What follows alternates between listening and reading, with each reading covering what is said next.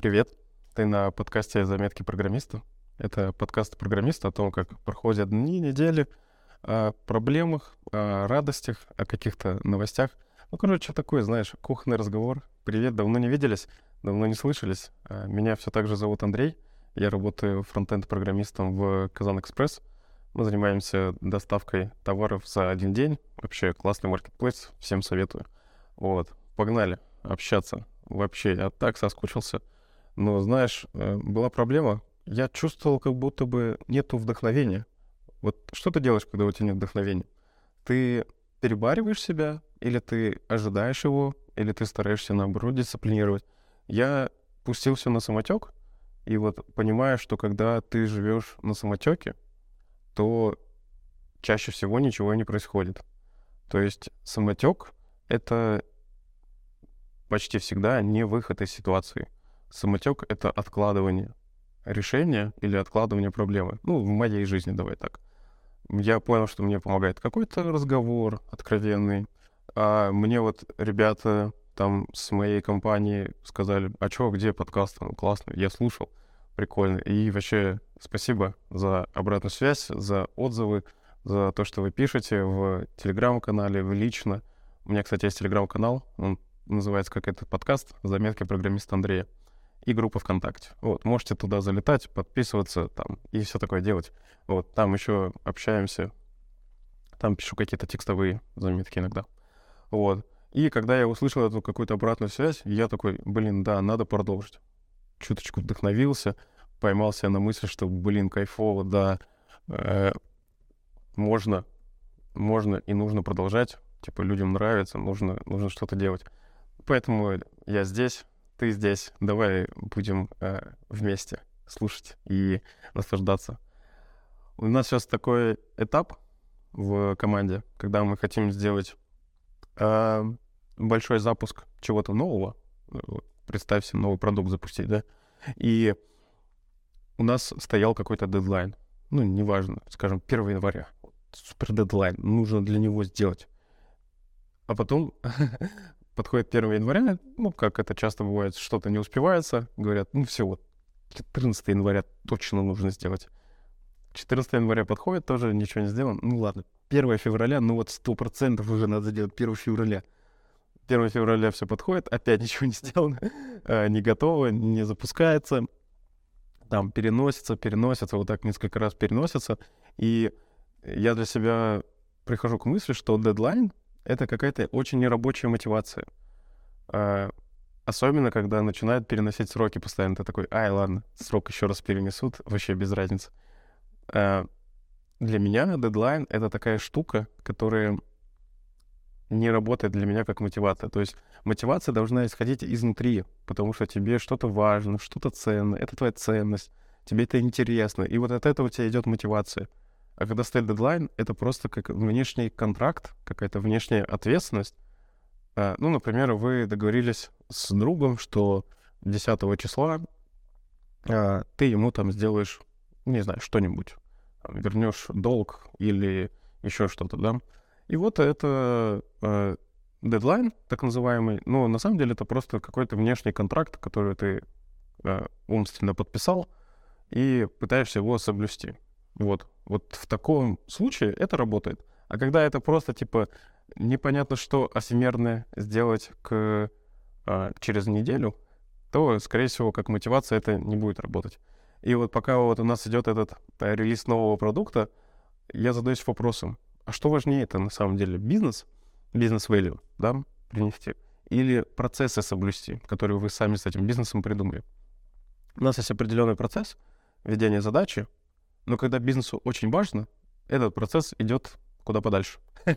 И все идет мимо этого процесса, мы просто делаем, как бизнесу важно.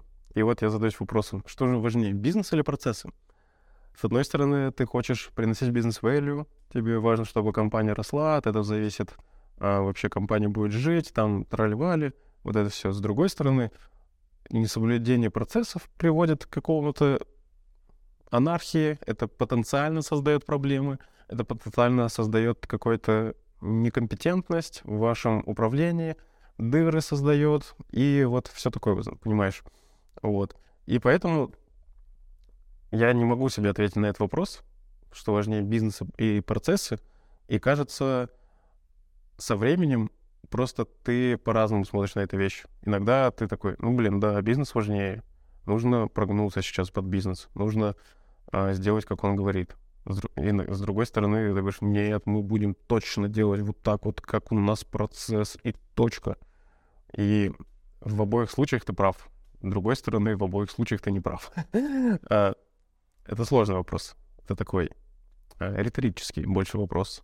Думаю, тут нужна гибкость чтобы в каждый момент принять правильное решение. Но нельзя быть э, твердолобым именно в одном направлении. Вот. Как тебе это хайпованный чат GPT? Попробовал?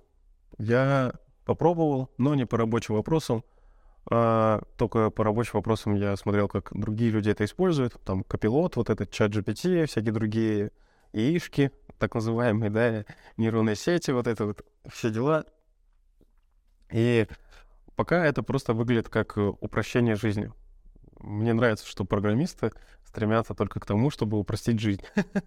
это прям, это супер свойство любого программиста, мне кажется. И оно приводит вот даже к таким продуктам, которые просто упрощают жизнь. Мы, я рассказывал, что переехали в Джиру, и вот мы начали вот это упрощение жизни, что у нас в зависимости от действий с GitHub, э, задача сама двигается по джире. То есть раньше мы ее руками переносили, а сейчас она сама двигается там, в зависимости от каких-то экшенов, которые происходят. И это прям удобно. Мы упростили жизнь, и это прям классно стало. Раньше мы там вручную какие-то действия делали, надо было их не забыть, у нас был специальный чек-лист, что нужно делать. А сейчас это все автоматизировано, все само делается благодаря тому, что программисты хотят упростить жизнь. И вот, мне кажется, ChatGPT и другие подобные нейронки, они для специалистов, а не против. Это такой маркетинг и хайп, который пытается нам сказать, что, блин, вас заменят. Зира код, там все дела, вас, вы, короче, никто, вам, вы будете не нужны. Но это настолько э, шляпное утверждение, по крайней мере сейчас, и в данных реалиях. Но будем смотреть, что будет через 5-10 лет — кажется, это вот такой срок, а, когда какая-то пройдет дальше следующий уже шаг. А пока что я вообще отношусь с приколом к этой штуке. Ну, что-то можно с ней пообщаться, поприкалываться. У меня вот друзья смешные истории просят ее написать, анекдоты всякие. Я там для других своих целей использую. Прикольно, прикольно, можно попробовать. Не пробовал, попробовать. И думаю, тебе тоже зайдет. Запарился я, конечно, чтобы зарегаться там. Жесть. Это такие обходные шаги. Я уже устал от этих а, санкций, что они просто тебя ограничивают не в тему. То есть где бы ты не хотел, чтобы тебя ограничили, тебя вдруг опять ограничили, и ты такой, да, блин, можно, пожалуйста, без этого. вот. Но пока, похоже, некуда деваться. Мы живем в этих реалиях и будем смотреть, что будет дальше. У нас Новый год уже начался, да, новые цели. А, были сейчас ближайшая цель — это нанимать команду, ну, до укомплектовывать. И вот была неделя собесов. А, собесы, собесы, everyday. Был вот неделя была, что каждый день по одному собесу. И собесы — это такая очень странная вещь, а, которая вроде бы тебя и не вдохновляет, с другой стороны прикольно, а с третьей стороны, тебя это как-то выматывает, то, что ты пытаешься в человеке найти то, что ты ищешь, а в это, этого в человеке нет. Потом тебе еще нужен огромный фидбэк по этому поводу написать, как там обосновать это все и так далее. Ну, то есть я провожу технические интервью, мы там общаемся на технические темы.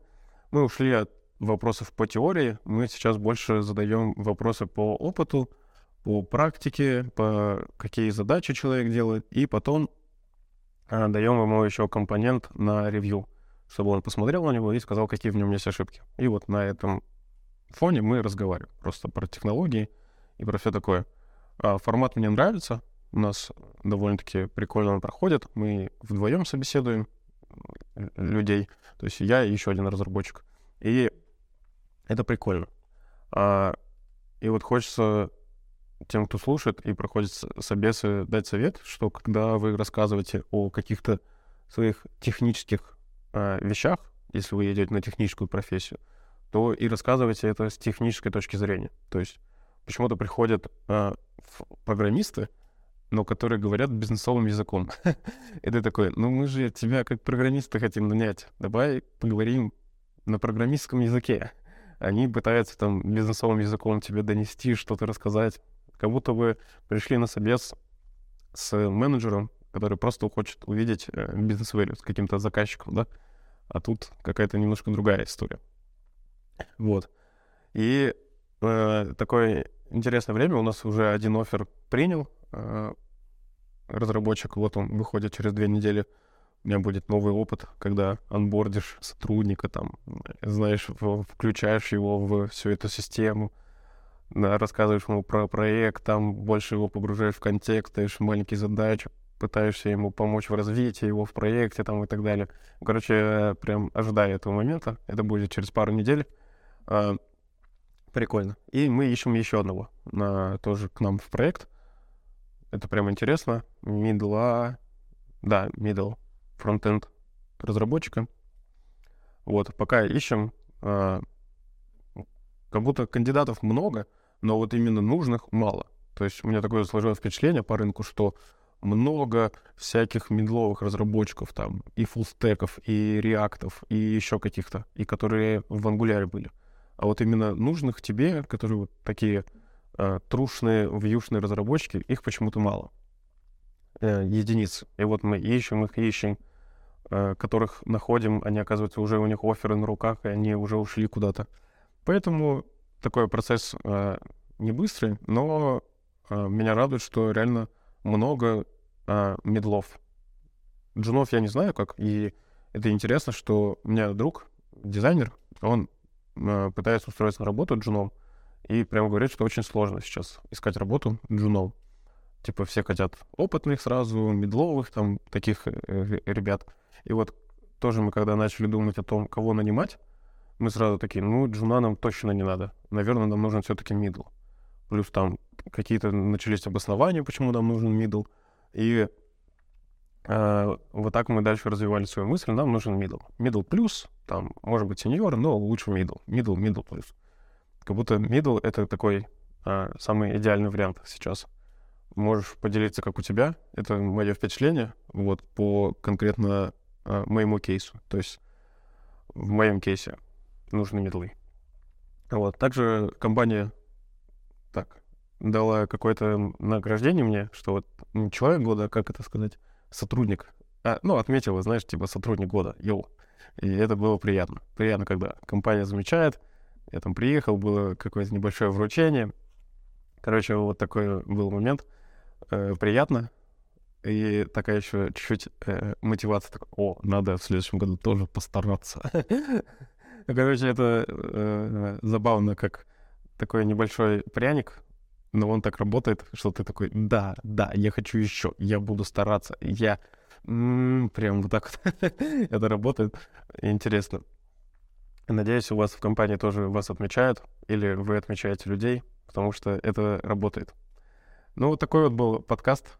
Хорошо с тобой посидели, пообщались. Давай залетай в телеграм-канал, в группу ВКонтакте. Э, там можем продолжить общение. Меня зовут Андрей, это подкаст «Заметки программиста». Пока.